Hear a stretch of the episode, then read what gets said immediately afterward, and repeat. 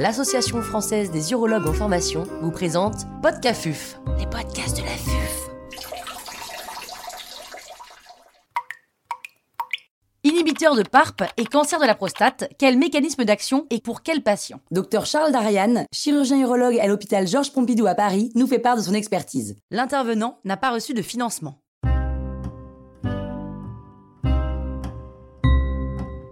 Quels sont les mécanismes d'action des inhibiteurs de PARP et quel est le concept de létalité synthétique Les dommages de l'ADN ou DNA damage sont un événement naturel qui survient continuellement au cours du cycle cellulaire. Les causes de ces dommages sont multiples, radicaux libres, rayonnement ultraviolet ou ionisant. La capacité de réparation de ces dommages par la cellule est essentielle pour le maintien de l'intégrité de son génome, car l'accumulation de DNA damage peut être responsable d'une tumorigénèse. Heureusement, différents systèmes de réparation existent et ils dépendent du type de cassure de l'ADN simple ou double brin. En cas de lésion qui atteigne les deux brins de l'ADN, des protéines sensors, comme la protéine ATM, vont détecter la lésion, puis la réparation se fera en utilisant la séquence correspondante du deuxième chromosome et fera intervenir entre autres plusieurs protéines dont BRCA1 et BRCA2. Il s'agit du système de la recombinaison homologue ou HRR. Ainsi, dans les cellules déficientes pour BRCA, l'ADN ne sera donc pas réparé et cela entraînera l'arrêt du cycle cellulaire et ou la mort de la cellule. En situation de lésion d'un seul brin de l'ADN, c'est cette fois-ci la polymérase, appelée PARP, qui intervient pour permettre la réparation en remplaçant les bases et les nucléotides selon le brin complémentaire.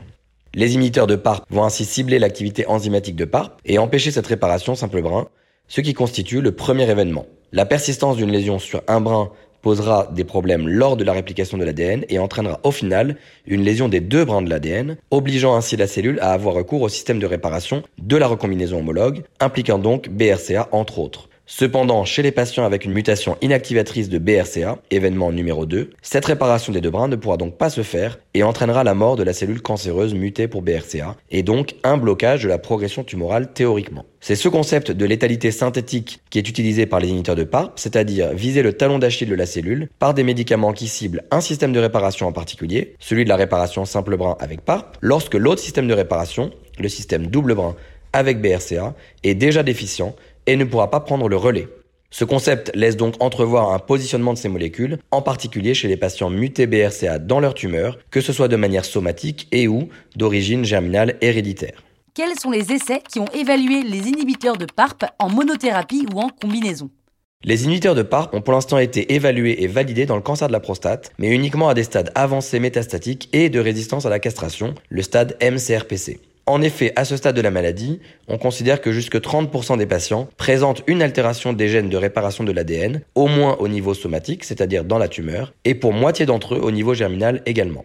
Les inhibiteurs de PARP ont d'abord été évalués en monothérapie en deuxième ligne de traitement du MCRPC, puis très récemment en combinaison en première ligne de traitement. Quatre inhibiteurs de PARP ont ainsi été testés en monothérapie dans cette situation de CRPC métastatique, en deuxième ligne donc, c'est-à-dire que les patients inclus avaient progressé sous hormonothérapie de nouvelle génération, plus ou moins chimiothérapie et le plus souvent les deux. Les quatre molécules en question s'appellent l'olaparib, le niraparib, le rucaparib et le talazoparib. Le talazoparib, le petit dernier, semble être celui qui a le plus d'affinité pour PARP, mais celui qui a été aussi le plus étudié dans la prostate, c'est surtout l'olaparib. En effet, c'est celui qui était le plus avancé dans les essais et celui qui est déjà utilisé en adjuvant dans le cancer de l'ovaire et du sein chez les patientes mutées BRCA et dans certains cancers du pancréas. Les essais de phase 2 ou 3 utilisant un de ces inhibiteurs de PARP en monothérapie s'appellent respectivement Profound, Galaad, Triton et Talapro 1. Mais nous allons nous concentrer sur les résultats de l'essai Profound qui ont été publiés dans le New England en 2020. Dans cet essai, 387 patients ont été inclus dans deux bras de traitement, la cohorte A de 162 patients correspondant aux patients mutés pour BRCA 1 ou 2 ou sur le gène ATM. Les patients étaient donc randomisés pour recevoir ou bien l'olaparib à la dose de 300 mg deux fois par jour ou une autre hormonothérapie de nouvelle génération. C'est-à-dire qu'ils recevaient l'enzalutamide lorsqu'ils avaient progressé sous abiraterone et vice-versa pour ceux ayant progressé sous enzalutamide. C'est-à-dire que les patients ne recevaient pas dans cet essai de cabazitaxel, alors que c'est plutôt l'option qui est retenue actuellement en troisième ligne lorsqu'un patient a progressé sous HTNG et qu'il a déjà reçu du docetaxel. Le critère de jugement principal de cette étude était la survie sans progression radiologique, RPFS, et le critère secondaire était la survie globale. Et l'essai est positif, spécifiquement et uniquement dans cette population de patients mutés pour BRCA 1, 2 ou ATM, avec un gain de RPFS et de survie globale autour de 4 mois et de manière significative. Et ce, alors que 67% des patients avaient pu bénéficier d'un crossover dans le bras contrôle au moment de leur progression. Les trois autres essais qui ont évalué les autres inhibiteurs de PARP sont également positifs, spécifiquement chez les patients mutés pour BRCA 1 ou 2, mais seul l'olaparib a pour l'instant obtenu une autorisation européenne, puis une AMM française. Les inhibiteurs de PARP sont globalement bien tolérés, mais peuvent être responsables de troubles digestifs à type de nausées et de troubles hématologiques avec une anémie qui peut parfois nécessiter une transfusion. À la suite de ces essais positifs en monothérapie, l'olaparib comme le niraparib ont été proposés en combinaison avec l'abiraterone en première ligne de traitement du MCRPC dans deux essais récemment présentés à l'ASCO-GU en février 2022. Il s'agit de l'essai Propel et l'essai Magnitude, et ces molécules ont été comparées à un bras avec abiraterone seul.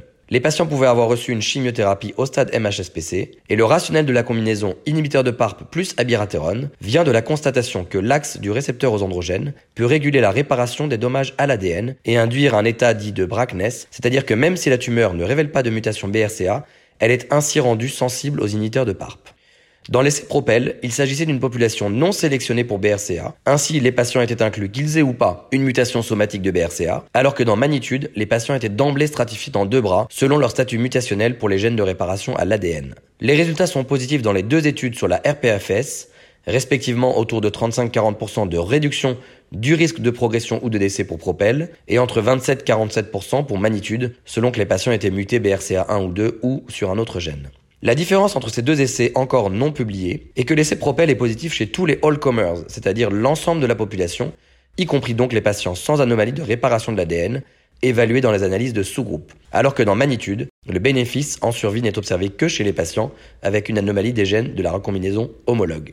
Comment mettre en place un testing génomique en pratique? Les résultats de l'ensemble des essais d'inhibiteurs de PARP, qu'ils soient utilisés en monothérapie ou en combinaison avec l'abiraterone, plaident en faveur d'une sélection des patients basée sur la présence ou pas d'une altération des gènes de la recombinaison homologue dans la tumeur, et en particulier d'une mutation BRCA1 ou 2. Malgré les résultats positifs de l'essai Propel dans l'ensemble de la population, qu'elle soit ou pas présélectionnée sur ces gènes, la mise en place d'un circuit de testing génomique semble indispensable en 2022 au stade MCRPC et peut-être dès le stade MHSPC. L'idée est de ne pas passer à côté des 30% de patients métastatiques CRPC qui présente une altération au sein de la tumeur, mutation dite somatique, prédictive de réponse aux imiteurs de PARP et qui serait donc éligible en France à l'olaparib après progression post-HTNG plus ou moins docetaxel. Cela nécessite donc que les services de pathologie puissent rechercher les mutations de BRCA1 ou 2 sur la pièce initiale de prostatectomie radicale du patient ou sur les biopsies prostatiques initiales, car on sait que cette mutation des gènes de réparation de l'ADN survient précocement dans la cancérogénèse prostatique. Si ce prélèvement date de plus de 10 ans, il semble préférable cependant d'envisager de rebiopsier le patient pour rechercher la mutation sur une métastase par exemple,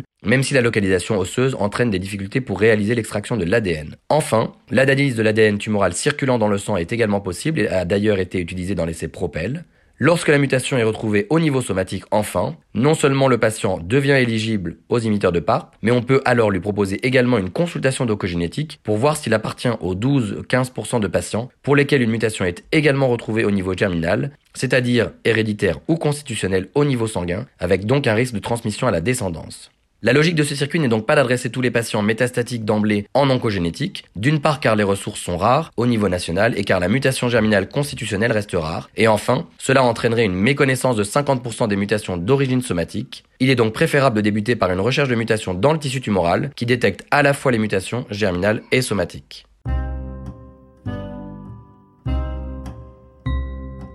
Un grand merci au docteur Charles Darian pour ses conseils précieux. C'était Podcafuf,